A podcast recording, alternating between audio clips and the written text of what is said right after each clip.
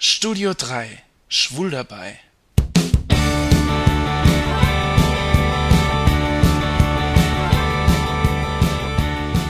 Ihr habt es ja gehört, in der letzten Zeit war ich ziemlich down, Liebeskummer. Eure Unterstützung, eure Kommentare, euer Mitgefühl, ja, sogar aus New York, hat mir ziemlich geholfen. Vielen, vielen Dank. Stellvertretend für euch alle möchte ich hier vor allem Sven aus Mannheim danken, der mir sogar geschrieben hat. Ich werde mir seinen Ratschlag zu Herzen nehmen, dass ich nicht mehr suche, was ich nicht habe, sondern finde, was ich habe. Ich habe meine Freunde, meine Hobbys, die mir sehr Spaß machen. Eigentlich brauche ich gar nicht unglücklich zu sein. Ja, und das mit der Liebe, das klappt schon noch irgendwann. Und unglücklich verliebt, das bin ich nicht zum ersten Mal.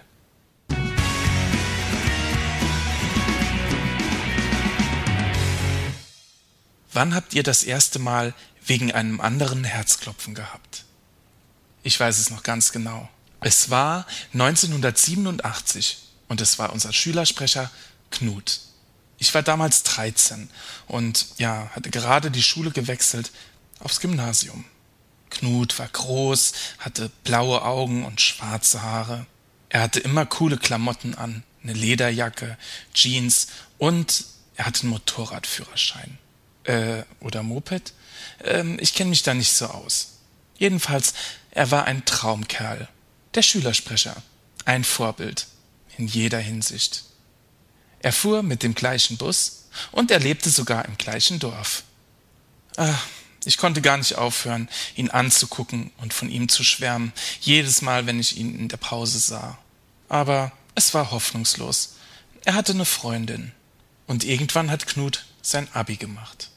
Und ich habe nichts mehr von ihm gehört. Ich glaube damals, das war auch die Zeit, als ich ein großer Patcher Boys Fan war.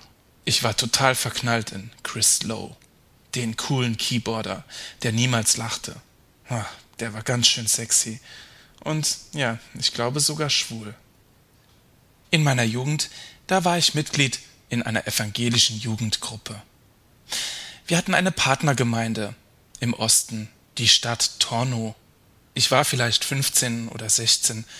Da hatten wir Besuch aus dieser Partnergemeinde. Überwiegend alte Leute, doch ein Junge war dabei. Er war ungefähr so alt wie ich. Er hieß Matthias. Er sah unheimlich gut aus, braun gebrannt.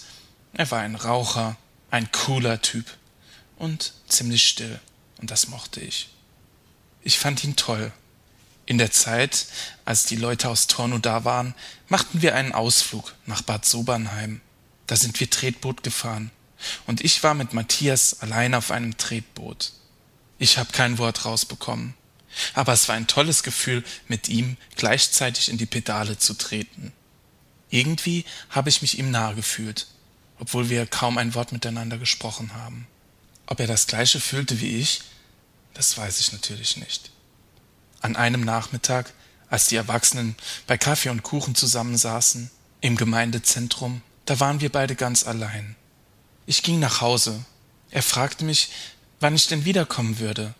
Ich sagte, ja, später. Ich war so feige. Warum habe ich ihn nicht gefragt, ob er mitkommen will? Ich hätte ihn näher kennenlernen können und sein Freund werden können, vielleicht. Ich habe ihn gemocht. Und wer weiß, ein Jahr später stand der Gegenbesuch an. Ein paar Leute, auch Jugendliche aus der Jugendgruppe, fuhren rüber in den Osten. Sie verbrachten eine Woche im Sommer in Torno. Und ich, ich war einfach zu feige, hatte Angst vor Heimweh. Im Nachhinein erzählten mir meine Freunde, wie schön es gewesen war, dass sie auf dem Heuboden geschlafen haben und dass Matthias auch da gewesen wäre. Heute kommt mir das alles vor wie eine Szene aus dem Film Sommersturm. Wie wäre es gewesen? Was hätte ich erlebt, wenn ich mutiger gewesen wäre? Vielleicht bilde ich mir das jetzt alles auch nur ein, aber ich habe schon das Gefühl, dass damals etwas in der Luft lag. Ich kenne ja die Geschichten von einigen meiner Freunde, aber bei mir war es eben nicht so. Ich hatte keine homosexuellen Erfahrungen in meiner Jugend. Als Jugendlicher habe ich damals viel Liebeskummer erlebt. Ich hätte nie gedacht, dass ich wirklich irgendwann einen Freund haben könnte und dass mich ein anderer Mann toll finden könnte. Ich habe damals gedacht, ich wäre ganz allein auf der Welt. Wenn ich nur gewusst hätte, was mich alles erwartet. Heute frage ich mich, was Matthias wohl macht. Hat er eine Frau und Kinder? Oder lebt er schwul? Erinnert er sich an mich? Und hat er damals etwas für mich empfunden? Vielleicht wollte er damals, genau wie ich, einfach nicht alleine sein. Vielleicht hat er einen Freund gesucht und ich habe diese Nähe mit Interesse verwechselt. Ich wünschte, ich wäre damals mutiger gewesen. Wenn ich heute noch einmal dort in der Straße stehen würde, auf dem Weg nach Hause, und er würde mich fragen, dann würde ich sagen, komm mit. Ich weiß, ich bin sentimental. Und schon wieder suche ich das, was ich nicht oder nicht mehr habe. Ich kann die verpassten Gelegenheiten nicht zurückholen. Ich muss mit dem leben, was jetzt ist, was ich jetzt habe, und das ist nicht wenig. Ich sollte nichts hinterher trauern und mich nicht immer nur mit der Vergangenheit befassen. Sie ist schön und wichtig, aber sie ist dafür da, die Zukunft richtig zu gestalten. Das Erlebnis von damals sagt mir, dass man keine Gelegenheit verpassen sollte, egal ob daraus Freundschaft oder Liebe werden könnte. Und wenn mir eines Tages wieder so ein Matthias über den Weg läuft, dann werde ich ihn nicht stehen lassen, dann werde ich mutig sein und zu ihm sagen, komm mit.